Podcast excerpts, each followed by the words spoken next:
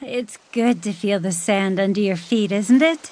Yes, it is. A million miles away from home and work.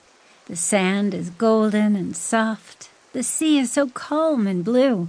There's nothing but sand and sea and sky and sunshine all the way to the horizon.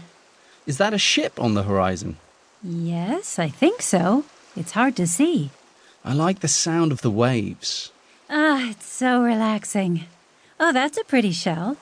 I used to collect shells when I was a girl and interesting stones. We always took things home from the beach. Did you? I remember one time I found a dead crab and took it home and then forgot about it. Oh, the smell. Oh dear. We used to catch crabs too, live ones, I mean. But I can't remember what we did with them. I don't think we ate them.